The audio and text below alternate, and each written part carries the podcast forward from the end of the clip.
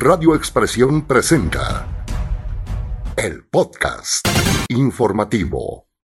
Integrantes de la comunidad estudiantil del Tecnológico Superior de Venustiano Carranza acusaron a la encargada de despacho de la dirección Gladys Valderrábano de prácticas de culto religioso en las instalaciones de la escuela.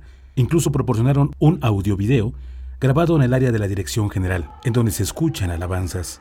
Se trata de un material multimedia que integrantes de la comunidad estudiantil pudieron grabar para demostrar que la funcionaria invita a sus compañeros seguidores de la religión evangélica Elim y en un espacio adjunto de la dirección realizan prácticas de culto. Quienes se atrevieron a grabar el audio-video argumentaron que no pudieron acercarse más al punto donde estaban los devotos. Además indicaron que, tanto alumnos como profesores, que no son de las mismas creencias y prácticas, están intimidados por la encargada de despacho, dado que se arriesgan a ser separados o expulsados de la escuela en el caso de que se entrometan en esos temas.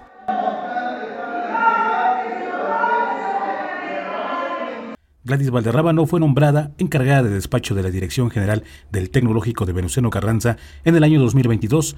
Sin embargo, fue en noviembre del año pasado cuando se descubrió que ocupaba las instalaciones oficiales para las ceremonias religiosas, pero los testigos poco pudieron hacer de inmediato. Fue hasta ahora que pudieron obtener una prueba en audio.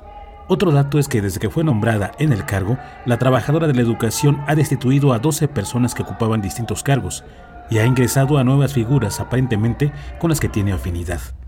En el caso del personal de la subdirección, sobresale el nombre de Marco Espinosa y en otros cargos administrativos está el nombre de Guadalupe Velázquez, quienes de manera reciente se incorporaron a esos cargos.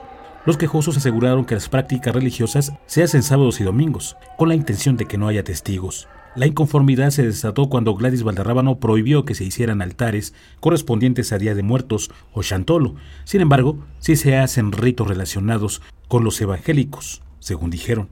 Ante los hechos, este medio de comunicación hizo contacto con la encargada de despacho vía WhatsApp, pidiendo que aceptara una llamada para hacerle una consulta en el tema. Sin embargo, se negó a contestar las llamadas y recibir preguntas de viva voz en ese momento. Radio Expresión. Heriberto Hernández el podcast.